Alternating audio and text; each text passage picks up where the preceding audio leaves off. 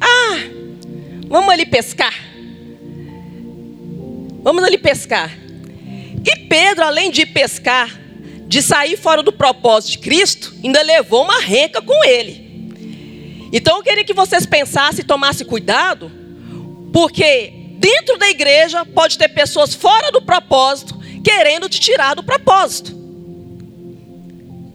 Porque Cristo já tinha falado para eles: ide e pregai. E nós vamos ver lá na frente um pouquinho que eles estavam pescando peixes. E Cristo já tinha falado: vocês agora serão pescadores de. E o que que Pedro estava fazendo lá de novo pescando peixe? Era o que Jesus queria para eles naquele momento? Era o propósito de Deus naquele momento estar pescando peixes? Isso acontece muitas vezes com a gente, fora do propósito. Tem muitas pessoas aqui dentro da igreja que está fora do propósito no qual Jesus Cristo te chamou. E aí os resultados negativos vêm com isso. Porque ali eles lançaram as redes e nada pescaram. Porque não estavam dentro do propósito de Cristo. E a igreja de Cristo hoje está assim. A maioria fora do propósito. Aí vem as lutas, meus irmãos. Às vezes não vem a resposta. Você está suando, gastando dinheiro num lugar. Abre uma empresa que Deus não mandou, você está ali. Andando com pessoas que Cristo já mandou você sair dali. O irmão sai da igreja, eu vou sair também. Aí vai atrás do Pedro. Sair do propósito. E isso é muito sério. E aí fala, né? Estavam é, juntos Simão e Pedro, Tomé, chamado Dídimo, Natanael de Caná da Galileia, os filhos de Zebedeu e os dois discípulos. Vou pescar, disse-lhes Simão Pedro, e eles disseram: Nós vamos também com você. E eles foram entrar e entraram no barco, mas nada naquela noite pegaram. Tem gente dando soco no ponto de faca porque estão fora do propósito de Deus. Tem pessoas cavando em lugares errados, perdendo a sua energia, cavando em lugares que Cristo já tirou há muito tempo. Gente, na palavra fala: buscar em primeiro lugar, e a tua, e as outras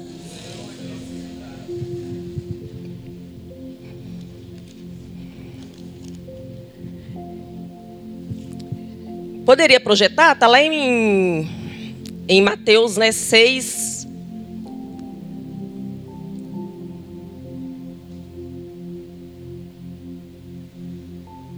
Não, é?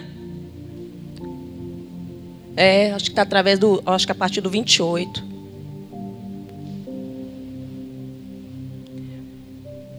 Mateus 6, a partir do 28. Tem pessoas perdendo noite de sono por causa de dinheiro, perdendo noite de sono por causa de dívida, perdendo noite de sono por causa de enfermidades. Ô, irmãos, se nós precisamos de buscar primeiramente o reino de Deus e a tua justiça, e as outras coisas nos serão acrescentadas, você tem que perder noite de sono, é porque você não alcançou almas para Jesus. Eu estaria preocupada. Dezembro está chegando. E quantas almas nós alcançamos para Jesus esse ano? Essa, isso teria, iria me tirar o sono. Isso tem que ser a nossa preocupação. Vamos lá. Buscar, pois, em primeiro lugar o rei. Não, eu, 6, 28, que eu quero ler lá do início. 6, 28. Por gentileza. 28 não, perdão. Coloca o 6. Vai descendo aí, acho que está no, no, no versículo 26. Coloca é, no 25 para ver. Ah lá, por isso vos digo: não andeis ansiosos pela vossa vida, quanto ao que haveres de comer ou de beber, nem pelo vosso corpo, quanto ao que haveis de vestir. Não é vida mais do que alimento, e o corpo mais do que vestes? Observai as aves, as aves do céu, não semeiam, não colhem, nem ajuntam, nem celeiro, contudo vosso Pai Celeste a sustenta. Porventura, não, não valeis vós muito mais do que essas aves? Qual de vós, por ansioso que esteja, pode acrescentar um côvado, um côvado em curso da sua vida? E por isso andei. E por que andeis ansiosos? Quanto aos vestuários. Tá, tá, tá a mesma coisa, não? Quanto ao vestuário, considerai como crescem os lírios do campo. Eles não trabalham nem fiam. Eu, contudo, vos afirmo que nem Salomão, em toda a sua glória, se vestiu como qualquer um deles. Ora, se Deus veste assim a erva do campo, que hoje existe e amanhã é lançada no forno, quanto mais a vós outros, homens de pequena fé. Portanto, não vos inquieteis, dizendo: que comeremos, que beberemos, ou com que nos vestiremos? Porque os gentios é, é que procuram todas essas coisas, pois vosso Pai Celeste sabe que necessitais de todas elas. Buscai, pois, em primeiro lugar, o reino e a justiça, e todas essas coisas vos serão acrescentadas. Amém? Buscai, pois, pode deixar esse último versículo, por gentileza projetado. Buscai, pois, o reino de Deus e a sua justiça. Meus amados, na palavra de Deus fala assim: que nós somos sal dessa terra. Se nós somos sal dessa terra, por qual motivo nós estamos com tanta degradação social na nossa nação? Se nós somos considerados um país cristão, vamos dizer de Vila Velha, Espírito Santo, na verdade, que é o estado mais evangélico do Brasil. Ainda bem que eles colocaram evangélico, né? Porque cristão é diferente. Tem muita diferença de evangélico e cristão verdadeiro. Nós estamos sendo, estamos sendo sal aqui no Espírito Santo? Nós estamos sendo sal no Brasil? Por que, que eu digo isso? Nós estamos com uma degradação social enorme. Um índice de, de, de depressão enorme. Pessoas suicidando assim, a rodo. O sal naquela época, ele era usado não só para temperar, hoje a gente usa praticamente só para temperar. E olhe lá. Naquela época era para conservar, para que o alimento não apodrecesse. Daí vem conservador, conserva. Conservador vem de conserva, sal. Porque o sal era usado para salgar, para que não viesse apodrecer. Qual que foi o objetivo de Cristo quando chamou Pedro e os outros discípulos e disse: Olha, larga tudo isso aí. A partir de agora vocês serão pescadores de homens e não mais pescadores de peixes. Era a mesma coisa de falar assim: olha, vocês vão sair por aí salgando aí,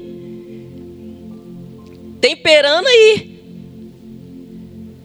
Porque não é justificável a gente correr atrás de tantas coisas, como falou ali. É de roupa, preocupada com casa, preocupada com, com sapato. A gente preocupa às vezes com tanta coisa. Mas a gente não para para pensar assim, mas o, o que, eu fui chamada para algo. Eu cumpri com o propósito de Deus nessa semana. Eu me preocupei com tudo. Mas eu estava no centro da vontade de Cristo. Eu estou no centro da vontade de Deus.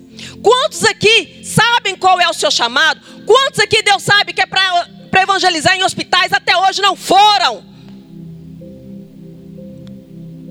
Quantos aqui foram chamados para evangelizar num presídio e não foram? Quantos aqui foram chamados para salgar? E no, em sua volta está tudo podre, tudo apodrecendo, tudo morrendo. Saindo do propósito de Deus dando soco em pontos de faca. E aí as pessoas procuram, ai, pastora, mas eu estou passando por isso, por isso, por isso. Falei, tá, mas o que, que você tem feito para Deus? Só indo na igreja dia de domingo?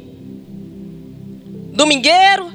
Foi lá, cumpriu seu papel, Mas o que, que você fez pelo seu bairro? O que, que você fez pela sua cidade? O que, que você fez pelo seu irmão ao lado? Você tem salgado, irmão? Você está sem gosto? Você está conforme o propósito de Deus? E é o que eu falo, a gente tem que tomar muito cuidado. Porque quando eu disse que eu ia vir para Vila Velha, o que teve de crente querendo me tirar do propósito? Não, nós não podemos perder aqui em Belo Horizonte, não. Não, você não pode, isso é doida. Tem, até hoje tem gente que não sabe que eu porque eu não fiz questão de falar. Para não me tirar da ideia. Fazer o que o pastor Beto fez, alugar um outro imóvel, sem o dele ter sido alugado, para muitos é loucura. Mas ele está o quê? Na dependência de Deus. Ele sabe que é o propósito de Deus. A mesma coisa foi eu. E a mesma coisa algumas, várias outras pessoas aqui que às vezes o mundo fica sem resposta. Porque para o mundo é loucura. Uma vez que eu comecei a passar uma luta, meu marido olhou para mim e falou assim: Você tem certeza que você não quer voltar para Belo Horizonte? Porque lá eu não fico desempregada. Pelo contrário, eles me ligam pedindo para eu voltar. Vem cá trabalhar para mim no meu gabinete, estou precisando. Eu não fico. E ele me fez essa pergunta num dia que eu estava em aflição. E eu falei: Tenho certeza que eu não quero voltar para Belo Horizonte. Porque eu sei qual é o propósito de Deus na minha vida aqui. Você tem que saber qual é o propósito de Deus para a sua vida. Aqui. No seu trabalho, na sua faculdade. A gente está com tantos jovens se perdendo nas faculdades. Cadê os filhos dos crentes? Cadê os filhos dos pastores? Cadê os nossos filhos nas escolas? Ele não pode ser simplesmente o filho do pastor. Eu falo isso com as minhas filhas. Vocês não podem ser simplesmente filha da pastora Gisele. Vocês têm que ser crente na faculdade. Vocês têm que ser cristãs na faculdade, na escola. Tantos jovens se perdendo para o homossexualismo. Cadê os jovens cristãos? Eles não estão sendo sal na faculdade. Está tudo podre. Eu não tenho coragem de colocar hoje minha filha numa faculdade federal. Antes era sonho de todos os pais. Mas é porque os jovens não estão cumprindo o propósito no qual Cristo chamou para ser pescadores de homens nas faculdades, nas escolas. Nós, o nosso trabalho. É duro, mas é verdade. Nós estamos passando pelo que nós estamos passando nesse país, porque nós deixamos de preocupar em pescar homens e estamos preocupados em pescar peixes. E a conta chega e chegou.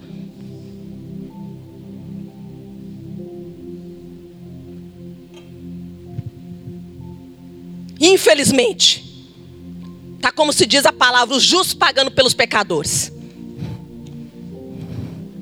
Porque a conta vem para todo mundo. A conta vem para todo mundo.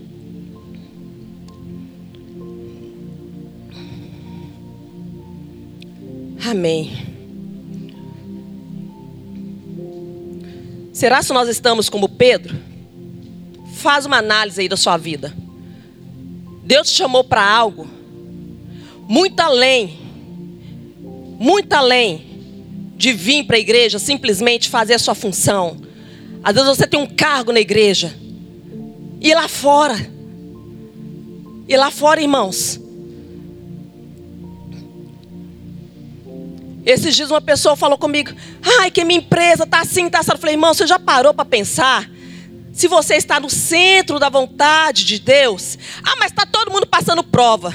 Eu nem quis falar muito da minha vida para não criar. Senão vai falar assim: ah, está se achando melhor.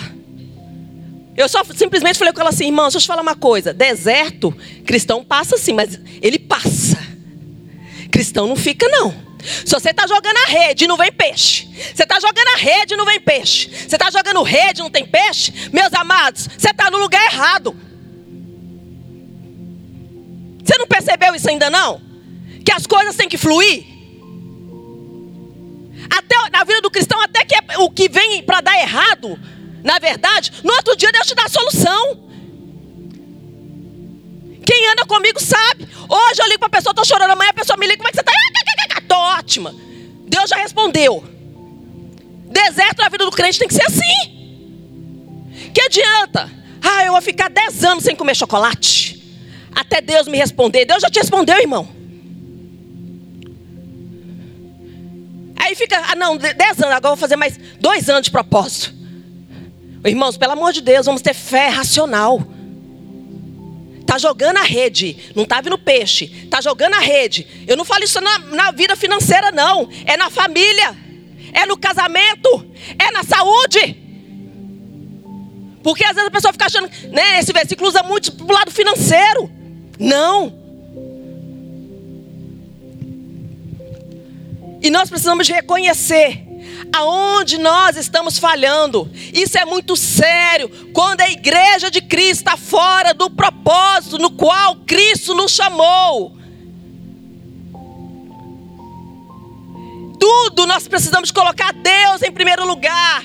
Isso aqui vai glorificar o nome de Deus. Isso aqui vai, vai alcançar almas. Amém.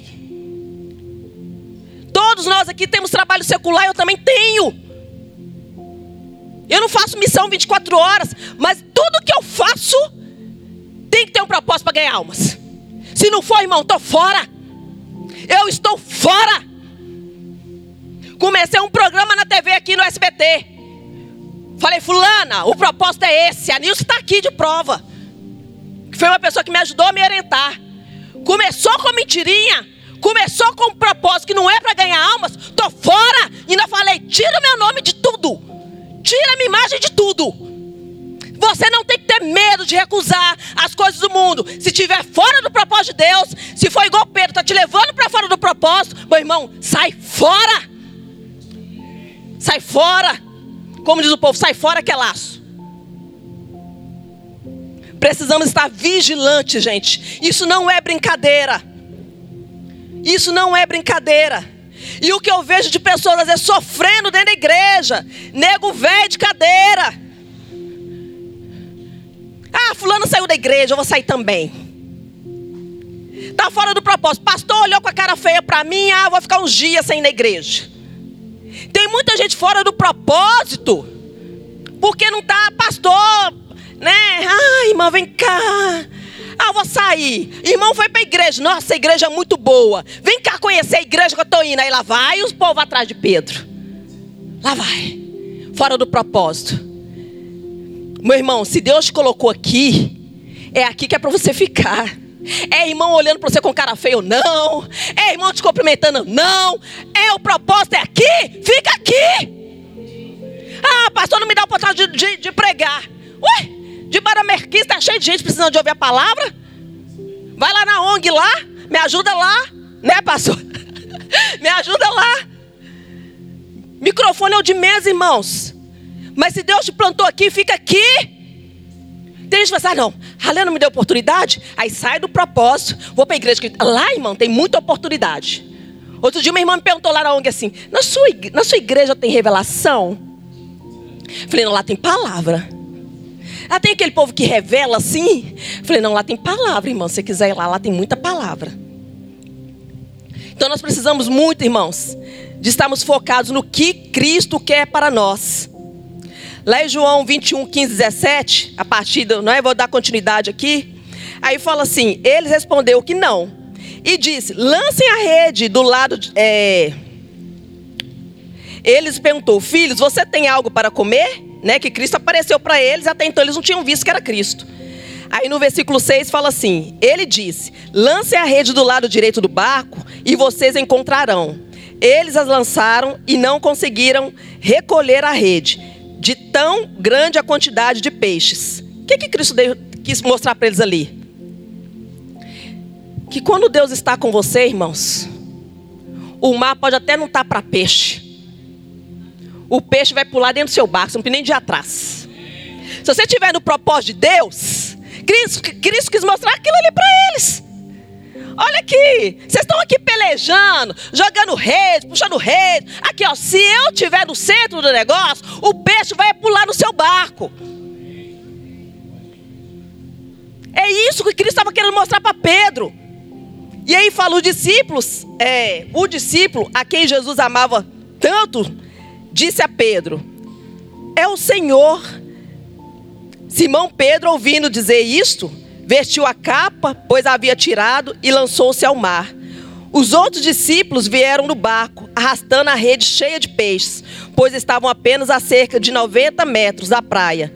Quando desembarcaram, viram ali uma fogueira, peixe sobre as brasas e um pouco de pão. E disse-lhe Jesus: Trago algum dos peixes que acabaram de pescar. Simão entrou no barco, arrastou a rede para a praia. Ela estava cheia, tinha 153 grandes peixes. Embora houvesse tantos peixes, a rede não se rompeu. Jesus lhe disse: Venham comer. Nenhum dos discípulos tinha coragem de lhe perguntar. Tudo sem graça, né? Quem és tu? Sabiam que era o Senhor. Jesus aproximou, aproximou-se, tomou o pão e deu a eles, fazendo o mesmo com o peixe. Esta foi a terceira vez que Jesus apareceu para os discípulos depois da sua morte. Irmãos, quando Jesus falou com eles lá, joga a rede do lado direito. Ainda bem que não foi do lado esquerdo, né? Tudo é do lado direito. Aí, Jesus pega. Eles, eles não, não viram que era Jesus, sabe por quê? Quando a pessoa está fora do propósito, ela não ouve Deus. Jesus pode aparecer para ele que ele não enxerga Deus. Deus pode colocar um profeta para falar alguma coisa com ele, ele não entende nada. Ele pega a Bíblia para ler, ele não entende nada. Sabe por quê, irmãos? Está cego, surdo, espiritualmente. Porque quem está fora do propósito, ele acaba ficando cego espiritualmente. Eles não viram ali que era Jesus. Depois, quando eles viram que era Jesus, eles ficaram até sem graça, né? Ai, é o Senhor, né? Aí Jesus, né? É um amor de, de né? É o amor em si, porque se pega uma Gisele Porreto e falar assim: ah, gente, eu ia pegar aquelas redes, ia chicotear isso tudo. Mas Jesus, como é bom, né? Ainda alimentou eles. Traz aí o peixe. Vamos, a gente, a gente, a gente tem que aprender com a paciência de Jesus.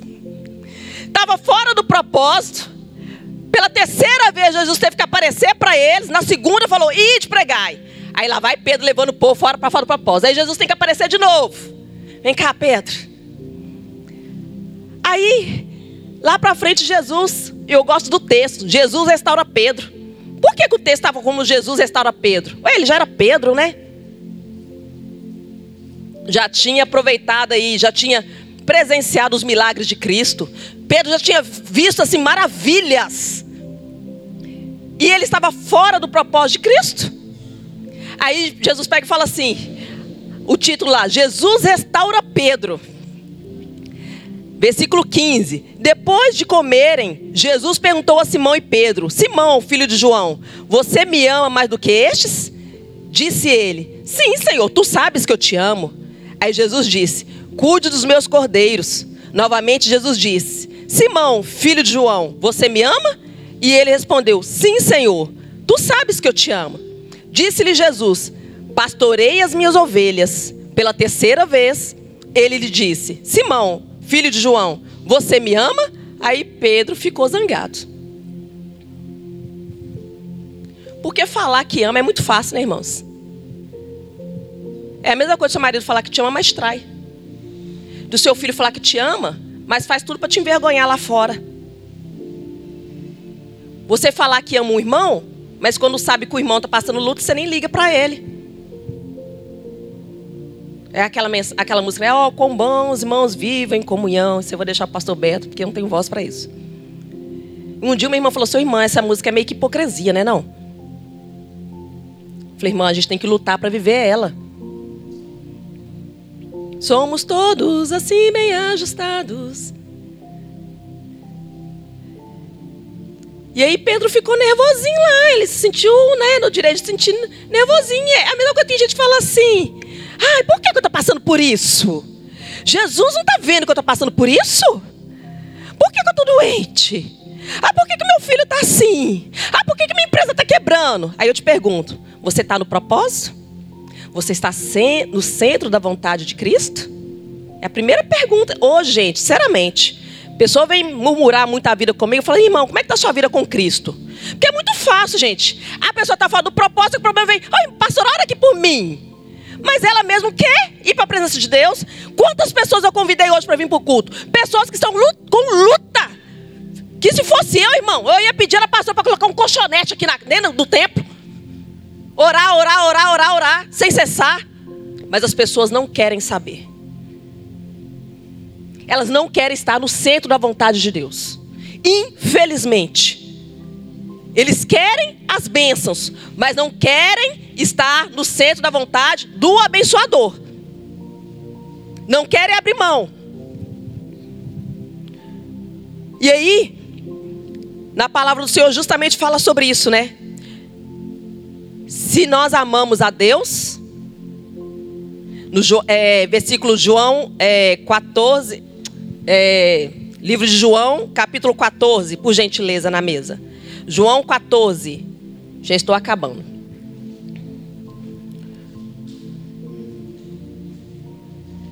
Irmãos, Cristo não quer que a gente passe por lutas, igual muitas pessoas estão passando. Vou contar uma, uma história para vocês. Eu tinha uma amiga missionária que eu amava. E ela tinha muitos dons. Muitos dons, principalmente de revelação. E eu falava com ela assim: Fulana, vai para os hospitais, vai fazer a obra. Você tem um dom de cura. Você está desperdiçada aí. Ah, um dia eu vou, um dia eu vou. Aí eu comecei a dar aula de capelania. Ela fez o curso, formou. Dei ela a carteirinha. Fulana, você está no hospital? Não, um dia eu vou. Um dia eu vou. Um dia eu vou. Um dia apareceu um câncer. Ela fez plástico do corpo inteiro. E aí passou uns seis meses, começou a sentir uma dor, estava com um câncer, não sei se é no pâncreas. E com isso ela ficou internada no CTI. E só ela no CTI, consciente, com o olho aberto, e todo mundo morrendo do lado dela, os pessoal entubado, e ela sem entender. E, e, não, na verdade, ela deu uma parada cardíaca. E os médicos não descobriram por que, que ela tinha dado aquela parada cardíaca. Os exames não, não mostravam por quê. E ela teve que ficar internada, porque ela, ela morreu e, e voltou. E aí, ela ficou, gente, ela tentava receber alta e os médicos não davam. Ela ficou mais de um mês internada. Ela foi obrigada a evangelizar dentro do hospital. Aí ela viu o quanto que Jesus usou ela. Aí ela saiu, irmã, agora eu vou voltar, agora eu vou evangelizar nos hospitais. E eu só observando, fulana, você não está indo não? Ciclã, pelo amor de Deus, Jesus está te chamando, Deus quer te usar. Aí apareceu um câncer. Aí lá vai ela para o hospital de novo. E de lá não saiu. Irmãos, se você estiver fora do propósito de Deus, você volta hoje. Volte hoje. O que, que adianta? Né? O que vale você morto, com cheio de dons? Deus quer te usar. De repente você está passando prova aí que você já prometeu tanto para Deus fazer algo. Você sabe qual é o propósito. E mesmo assim você está enrolando Deus. E ela mesmo assim não aprendeu, porque ela ficou um mês no hospital. Ela falou: Gisele, tem propósito, tem um mês que eu estou aqui evangelizando. E os médicos não me dão alta. E não descobrem por que, que eu tive esse infarto. Irmãos, não espere isso acontecer com vocês, não. Às vezes sua empresa está falindo lá, ou está quebrando, porque você está fora do propósito de Deus. Às vezes a sua família está indo por água abaixo, porque você está fora do propósito de Deus. Às vezes seu ministério não está fluindo, porque você está fora do propósito de Deus. Se não é de Deus, você fala com Pedro assim: Pedro, vai sozinho, porque eu vou ficar no propósito. Eu vou ficar no centro da vontade de Deus. Como eu disse, irmãos, jogar rede e puxar em nada, jogar rede e puxar em nada, jogar rede e não puxar em nada, tem alguma coisa de errado. Nós precisamos de ter essa consciência. O que que nós estamos fazendo com o nosso chamado, com a nossa família, com o nosso ministério? Porque seja qual for o seu chamado, Deus vai te usar é no direito, Deus vai te usar lá no direito. E você vai ser próspera e abençoada. Se for na sua empresa, eu vejo a Anaína, coisa mais linda. Faz live no final, fala lá versículos bíblicos, prega lá na live. Nós precisamos de entender qual é o propósito. Se Deus te deu empresa, Ele tem que ser o centro da sua vida, lá na sua empresa. Na sua família, Ele tem que ser o centro, na sua família. Se fulano quiser ir para a direita, quiser para a esquerda, você fala, aqui eu fico e aqui ninguém me tira.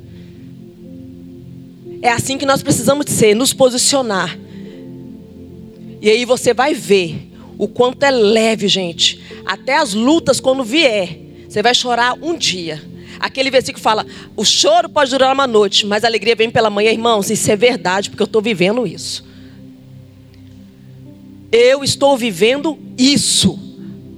O choro pode durar uma noite. Eu me lembro uma vez que eu estava passando uma luta no gabinete, uma perseguição.